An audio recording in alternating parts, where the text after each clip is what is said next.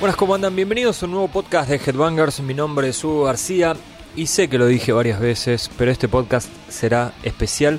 No solo eso, sino que voy a ir un paso más allá. Este podcast es casi un renacimiento para Headbangers. Ahora en un minutito nomás les voy a explicar bien. Antes que nada, les quiero comentar que este podcast está auspiciado por Adidas, ¿no? En este mes del Mundial. Es la marca que nos viste a nosotros, ¿no? ¿Qué pasa? Bueno, eh, se cayó lo de Adidas, así que lo va a auspiciar la tienda online Headbangers. No solo que nuestra tienda es el lugar donde podés adquirir cosas como obviamente la revista Headbangers, las entradas para Razor o los libros que editamos, sino que también es el lugar en donde vas a conseguir discos importados al mejor precio. Y lo digo en serio, te doy un par de ejemplos. Eh, no sé, Strapping Young Lad de No Sleep Till Bedtime, 300 pesos. Betty de Helmet, 269. Draconian Times 300 pesos de Paradise Lost obviamente. Y si no querés importados estás más ajustado con el bolsillo querés discos nacionales hay discos desde 80 pesos. Así que si buscas ofertas baratijas o un lugar donde reventar tu aguinaldo tienda.headbangers.com.ar o si no entras a headbangers.com.ar tenés un banner gigante que dice tienda online haces clic ahí y listo. Fíjate que estamos renovando el stock de remeras en unos días están entrando, el fin de semana están entrando unos vinilos también.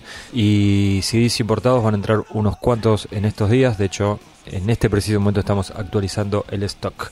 Recordad como siempre que se hacen envíos a toda Argentina. Y eh, abonando en efectivo o por transferencia bancaria tenés 5% de descuento. Y si no querés el envío, lo puedes venir a retirar a nuestra oficina de microcentro.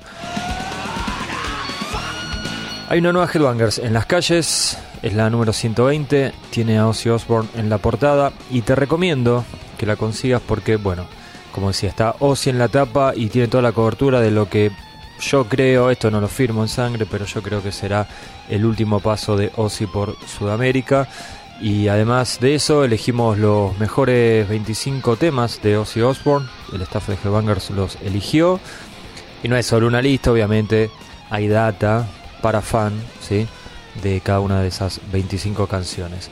Además hay entrevistas exclusivas con Morbid Angel, con Lucifer, con Alcest, con Tom Warrior, con Marduk, hay póster de Ghost, obviamente las secciones de siempre, las reviews, el Head Fights, reseñas de shows, hay un montón, desde Batushka a Armored Saint, pasando por Therion, Living Color, Hago Memoria, Corrosion, Steven Wilson, Deftones y más.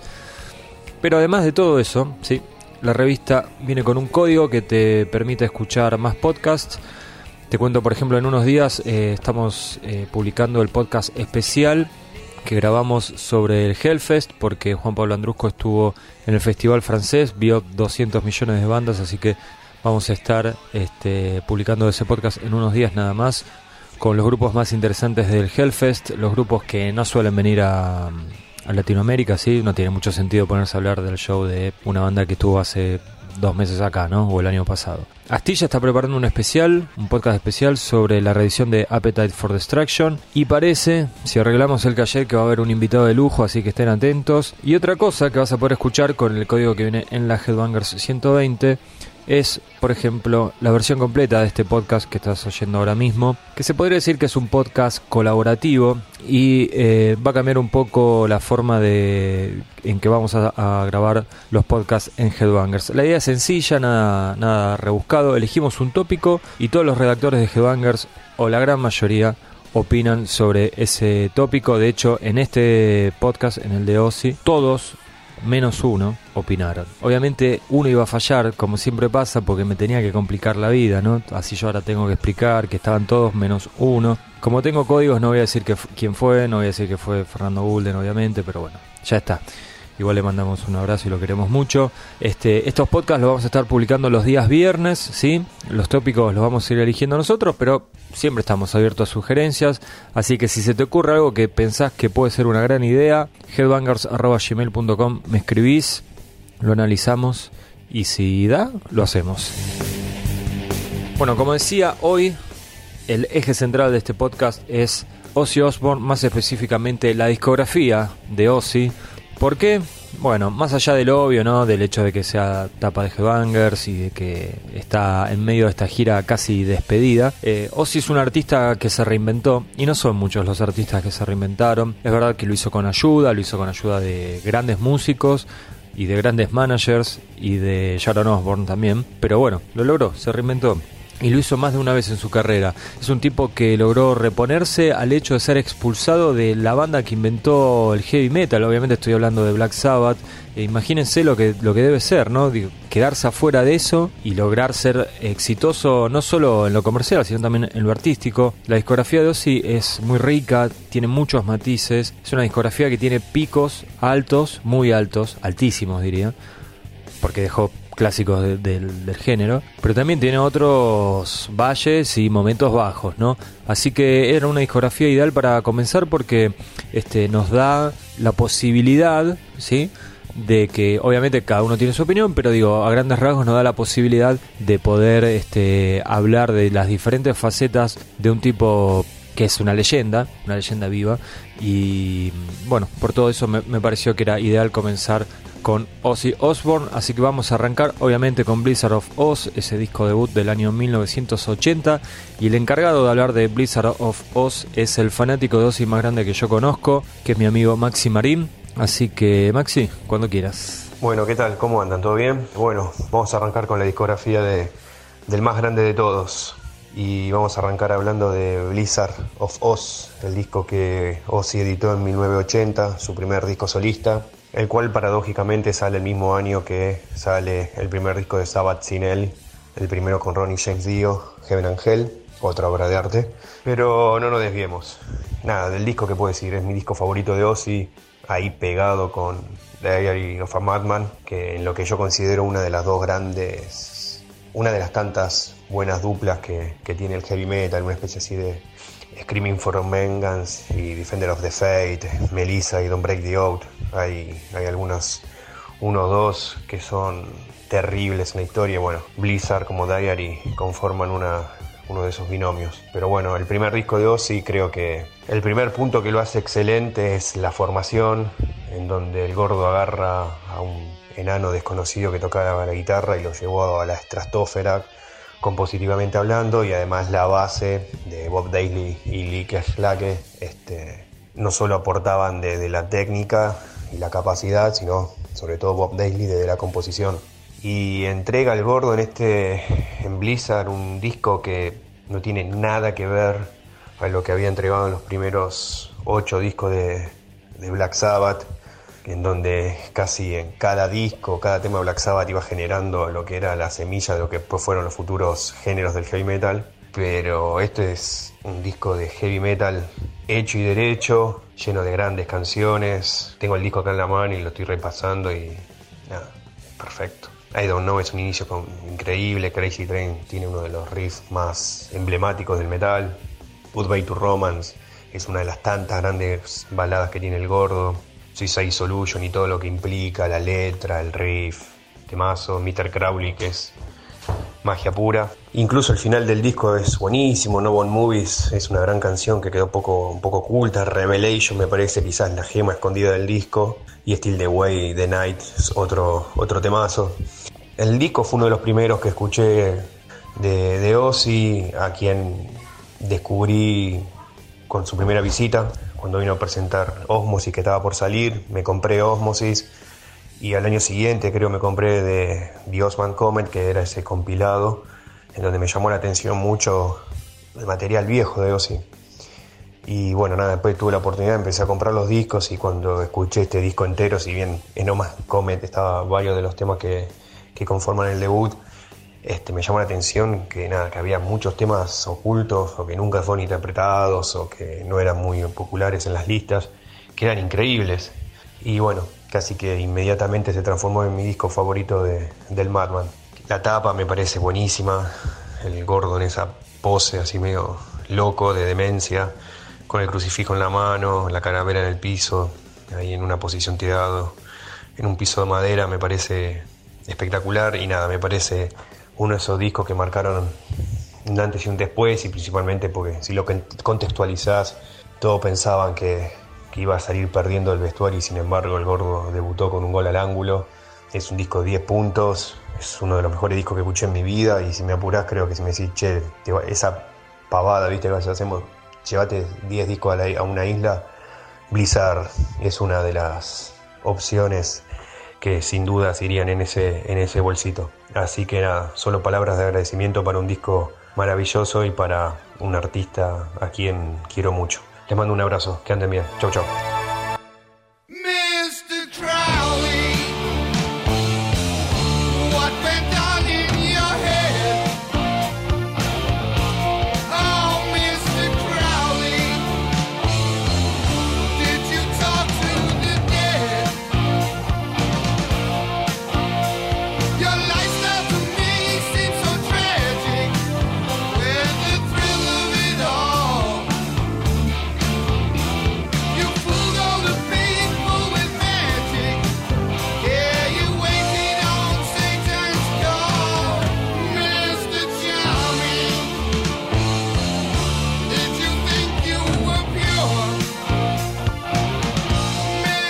El segundo disco de Ozzy se editó en el año 1981, unos meses después de la salida de Blizzard of Oz. Estoy hablando de Diary of a Madman. Si me preguntan, es mi disco preferido de Ozzy, lo dije siempre. Y el encargado de hablar de Diary of a Madman es Matías Gallardo.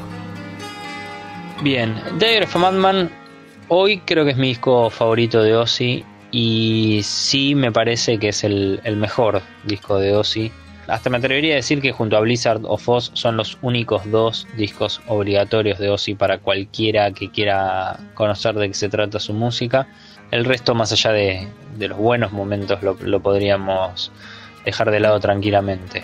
Gran parte de ese impacto de esos dos discos eh, de comienzos de los 80, creo que se debe sin dudas a, la banda que tenía Ozzy en ese entonces, principalmente a la composición de Bob Daisley, pero también al, talento de Randy Rhodes, que no descubro nada al decirlo, y, si hasta el día de hoy sigue siendo tan alabado por tantas generaciones de guitarristas, creo que no hace falta que yo me explaye al respecto.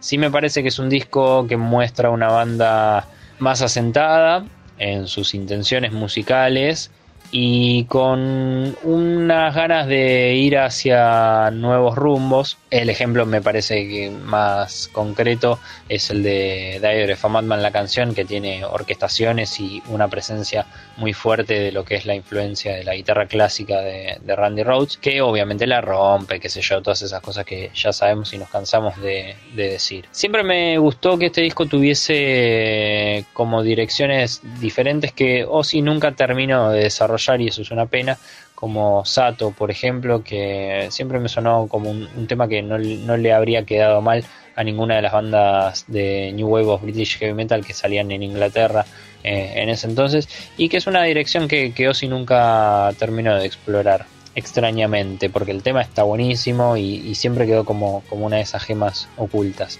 Tonight también, siempre me, me, pareció un tema que en realidad es un poco sonso, pero que lo juzgo más sincero que, algunas otras baladas que ha hecho Ozzy eh, después en su carrera y que muestra bueno esa influencia de los Beatles que, siempre tuvo y nunca nunca escondió y que lo, muestran creo que en, su talento musical tal vez más evidente que es el de el, el de ser un buen creador de melodías y ser alguien que, se adapta bastante bien cuando tiene una base sólida eh, rodeándolo. En definitiva, ya lo dije, me parece el disco más logrado de, de Ozzy como, como solista. Incluso me, atrevería tal vez a cuestionar un poco eso de solista. Me, parece más una banda que, de hecho, bueno, se llamaban Blizzard of Oz antes de, que se decidiese que, que Ozzy sería eh, el nombre y la cara y quién se llevaría sin duda la mayor tajada de, las recaudaciones. Pero es eso, me parece que es una buena banda de, de, heavy metal de Estados Unidos que hizo un disco que al día de hoy sigue siendo yo creo que clave para cualquier persona que quiera entender de qué se trata el heavy metal.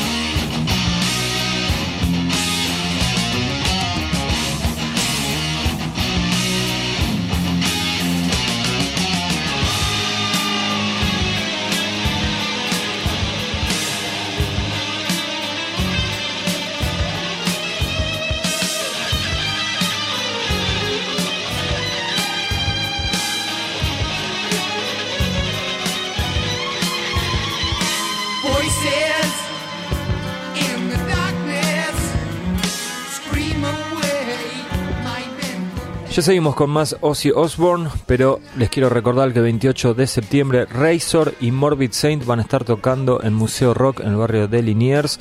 Las anticipadas ya están a la venta, las puedes conseguir en la tienda online de Headbangers, en Metalmanía, en Pacheco Rock y en la escoba de Escobar. Es una noche de culto para los que les gusta el trash. La verdad jamás me imaginé que íbamos a poder ver a Morbid Saint junto a Razor en Buenos Aires, ni siquiera por separados. Así que imagínense cómo estoy con que vienen las dos bandas juntas. Una noche, yo creo que va a ser para el recuerdo si te gusta el trash. Así que repito, Morbid Saint junto a Razor 28 de septiembre en Museo Rock. Y ahora sí, seguimos con el tercer disco de Ozzy.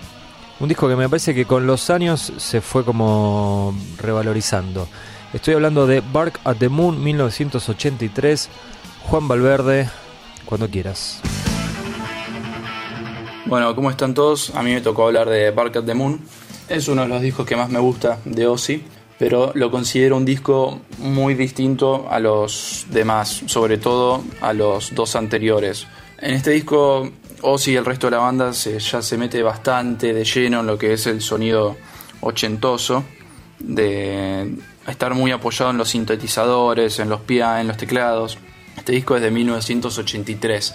Tiene a Don Airy, que es el mismo tecladista que venía tocando antes, pero en canciones como, no sé, la segunda mitad de Now You See It, Now You Don't, Center of Eternity, So Tired, que es una balada que está bastante. La, la lidera el piano, digamos, esa balada. Una balada medio triste, algo que Ozzy hasta el momento no había hecho. No sorprende porque Ozzy siempre se declaró fan de los Beatles y de Lennon y es más, lo más parecido que tenemos a ese tema puede ser Changes de Black Sabbath o mucho después eh, Dreamer and Down to Earth. Pero esto es como una balada más bajonera. Y bueno, todos esos temas que mencioné antes también se apoyan mucho en el teclado, en los sintetizadores. Aparte también tiene una especie de un aura oscura algunos temas de este disco. Spiders, por ejemplo, o Waiting for Darkness para mí son temas muy buenos, que Ozzy nunca les dio bola o a lo sumo los habrá tocado cuando tuvo que presentar el disco. Spiders no creo porque me parece que es un lado B. Y hablando de lados B, One Up the B-Side también es uno de mis temas favoritos de este disco. No sé si será un tema fetiche o qué, pero me gusta muchísimo. Recontra ganchero, garpa un montón. Center of Eternity también tiene mucho teclado presente ahí. Eh, y bueno, también este disco marca el debut de Jake Lee en la guitarra. Es el, fue el primer guitarrista en reemplazar a Randy me parece que nunca se le dio tanto reconocimiento a Jay Lee. Grabó este disco y el que le sigue. Y para mí, técnicamente, me gusta muchísimo más que Zack Wild, me parece muchísimo más creativo.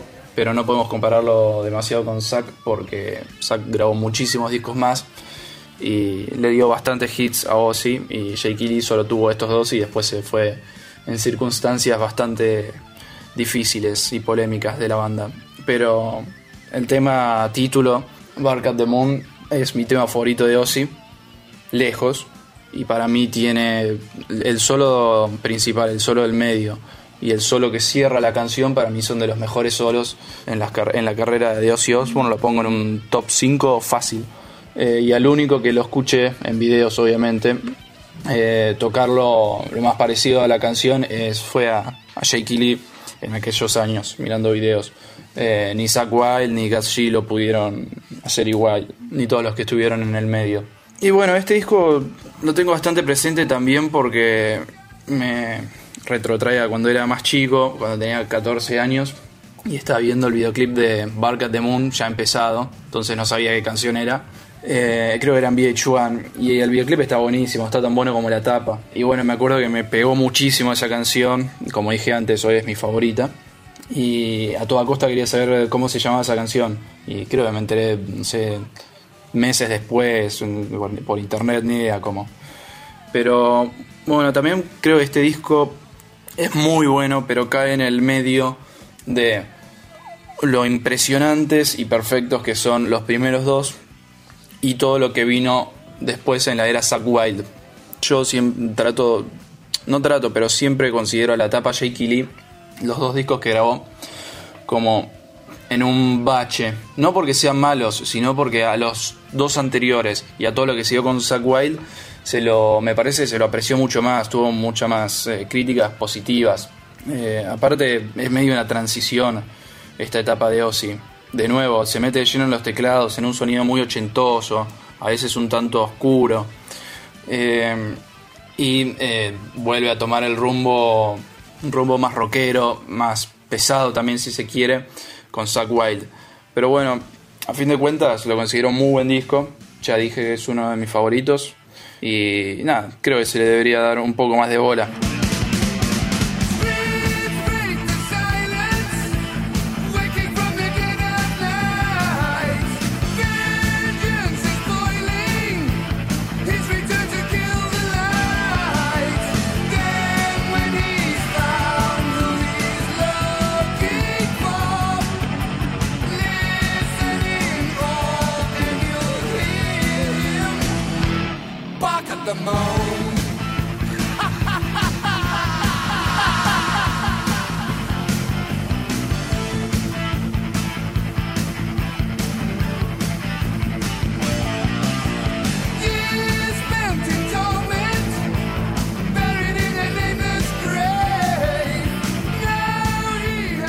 Llegó el momento de ponerse la gorra. Hasta acá llegamos con la versión liberada de este podcast. Para escuchar la versión completa, ingresá a exclusivo.headbangers.com.ar. Ahí ingresás el código que viene en la Headbangers 120, que la puedes comprar en la tienda online de Headbangers con envío gratis a toda Argentina. O si vivís en el exterior, porque bueno, sabemos que es muy caro enviar la revista al exterior, así que eh, pensamos una opción, tenés que mandar un mail a headbangers.gmail.com, te pasamos el link de PayPal y por solo 2 dólares tenés acceso al sitio de lectores de Headbangers y vas a poder escuchar todos los podcasts y contenidos exclusivos. Ten en cuenta que si compras la revista o si compras el código, no solo te estás llevando los podcasts, sino que estás colaborando con un proyecto como este, como Headbangers. Em, somos un medio 100% independiente los que viven en Argentina o los que conocen nuestra realidad saben que no es fácil para un medio independiente mantenerse de pie en Argentina en general y mucho menos en esta época. Así que con cada revista comprada, con cada código comprado, eh, nos estás dando una ayuda vital. Gracias por escuchar y chau.